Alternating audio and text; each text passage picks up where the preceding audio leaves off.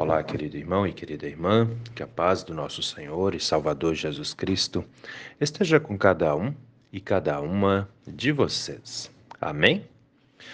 Hoje é quarta-feira, dia 26 de outubro, e antes da nossa reflexão, quero convidá-los e convidá-las para hoje à noite, às sete horas da noite, temos estudo bíblico na comunidade de Bom Jesus, no bairro Estrada Nova. Hoje, estudo bíblico na comunidade de Bom Jesus, às sete horas da noite. Todos são convidados, convidadas e, igualmente, muito bem-vindos e bem-vindas também. Amém? Sendo assim, vamos meditar na palavra. As palavras das senhas diárias para hoje trazem do Antigo Testamento o Salmo 82, versículo 8 onde o salmista diz: Levanta-te, ó Deus, julga a terra, pois a ti pertencem todas as nações. E do Novo Testamento, as senhas diárias trazem para hoje Evangelho de João, capítulo 3, versículo 17, onde João escreve assim: Deus enviou o seu Filho ao mundo, não para que condenasse o mundo, mas para que o mundo fosse salvo por ele. Querido irmão e querida irmã que me ouve nesse dia, como você tem visto o mundo? Qual sua visão a respeito das coisas que estão acontecendo no mundo? Está tudo tranquilo para você? Ou precisava passar por alguma mudança, ou algo teria que acontecer para se corrigir algo que de repente não esteja correto. Qual a sua visão a respeito do mundo? Você está satisfeito? Talvez sim, talvez não. Você, mulher, está satisfeita? Está tudo tranquilo? Precisa acontecer algo? Precisa é, se fazer algo para que haja alguma mudança? E se precisa mudar, o quê? Se não precisa, então está tudo tranquilo? Que resposta você daria para essa pergunta? Eu tenho ouvido muitas pessoas reclamarem de muitas coisas. Uma das questões que no momento mais está presente aí na, no pensamento de, de um número extremamente grande de pessoas é a questão política, o nosso cenário político, né? Se fala muito em corrupção, se fala muito nos erros, nas mentiras. Uma outra palavrinha da moda agora é o fake news, né? Notícia falsa.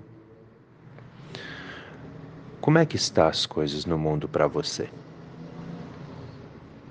Há necessidade de uma mudança? E se há necessidade, tem que mudar o quê? E com relação à vida de fé? Tá tudo tranquilo? Ou precisa mudar alguma coisa também? Se nós pararmos para pensar, quando Deus fez o mundo, ele fez o mundo perfeito. A gente tem aquela mania de dizer nada nesse mundo é perfeito. Pois é. Será que nada mesmo? Quando Deus fez o mundo, ele fez o mundo perfeito. A criação é perfeita tudo funciona seguindo a ordem, o projeto e o propósito de Deus. As coisas só começam a complicar a partir do momento que se olha para o ser humano. É interessante, talvez você já tenha observado isso. Ah, se você pegar, vamos supor que você tem lá no seu quintal, na sua casa, um, uma plantinha lá um matinho, pode ser assim, uma erva é, desses, como é que o pessoal costuma dizer, esse winso, né? Você vai lá, arranca aquele matinho, passa um tempinho, ele nasce de novo. Tu vai lá e arranca de novo. Passa um tempinho, ele nasce. E assim vai a vida inteira, né? Assim vai a vida inteira. Por que que isso é assim? Porque a criação se renova a cada dia, a cada manhã. Mesmo que a gente vá lá e tire, a criação se renova, ela nasce de novo. Porque Deus determinou que fosse assim. Assim é a criação, né? Aí você vai e corta uma árvore. Passa um tempinho, ela começa a brotar de novo. Não é assim? Pois é, é seguindo o projeto da criação. Deus fez dessa forma e a criação não vai mudar. Mas teve um ser que Deus deu a condição, a capacidade de escolher. E esse ser é o ser humano. E o ser humano muitas vezes não faz escolhas que estejam dentro do propósito de Deus. Muitas das nossas escolhas são para o nosso próprio propósito. E nem sempre o nosso próprio propósito é o melhor. Pode ser aquilo que a gente quer, aquilo que a gente é, almeja, mas não significa que é o melhor. E se o meu propósito, de alguma forma, vai gerar prejuízo para outra pessoa, seja mágoa, tristeza, né? Ou qualquer outra forma de, de prejuízo, né? Se vai prejudicar alguém, aí é que está tudo errado mesmo. Mas muitas vezes o ser humano não pensa muito nas outras pessoas, não. Eles pensam, né? Nós temos essa tendência de pensar primeiro em nós e depois nos outros. Não estou falando que são todas as pessoas, não, tá bem? Muitas vezes, muitas vezes, as pessoas pensam sempre em si primeiras, né? É assim, coisa do ser humano. E aí a gente começa a observar quanta coisa errada tem no mundo, né? Muitos acabam culpando Deus dos erros, das coisas erradas, das coisas ruins que tem no mundo. Muitos acabam culpando Deus das guerras, muitos acabam culpando Deus da corrupção que existe na humanidade, né? E aí a gente se pergunta, ué, mas Deus é corrupto? Deus gosta de guerra? Onde está escrito isso? Deus quer ver sangue rolando? Onde está escrito isso? Pode observar. Todas as confusões, todos os problemas, todas as guerras que já aconteceram até hoje, toda a corrupção que existe hoje também é fruto da ação e do pensamento humano, do ser humano, não de Deus. Entendem? Olha lá, vamos para a Bíblia a, a ansiedade do salmista no Salmo 82, versículo 8. Levanta-te, ó Deus, julga a terra, pois a ti pertencem todas as nações. E ele vai fazer isso, ele vai julgar, né? Vai chegar o dia do juízo final. Mas ele espera que nós vivamos de acordo com os projetos dele. Ele espera que nós amemos uns aos outros. Ele espera que nós nos esforcemos para que o reino dele, o reino dos céus, venha sobre nós. Afinal de contas, não é isso que a gente pede na oração do Pai Nosso? Pai nosso que estás nos céus, santificado seja o teu nome, venha o teu reino, né? Ou venha a nós o vosso reino, como é a versão é, católica. Né? Então, na oração, a gente está pedindo: venha o reino de Deus sobre nós. E aí a pergunta que fica é: o que temos feito para que esse reino venha? Né? É muito complicado. É muito complicado. E aí a gente vê a briga entre pessoas, discussões, desavenças, né? Eu tenho visto muito também em famílias, prestem atenção nisso e cuidem com isso.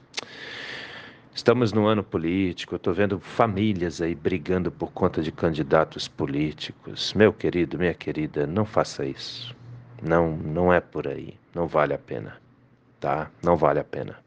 Eu não gosto de comentar sobre essas coisas, não. Mas é, eu tô vendo assim, tá demais, sabe? Tá demais. E aí as pessoas depois culpam Deus, né?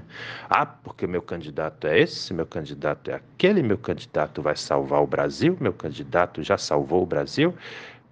Não salvou de nada.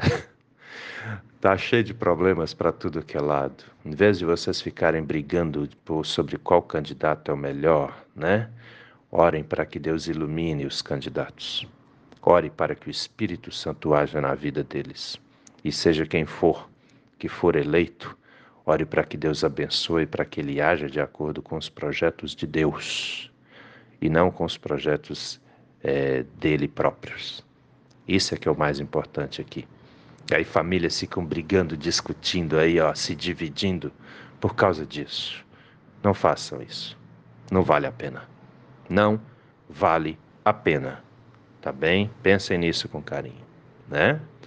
Não, não fica aí julgando uns aos outros por causa de política.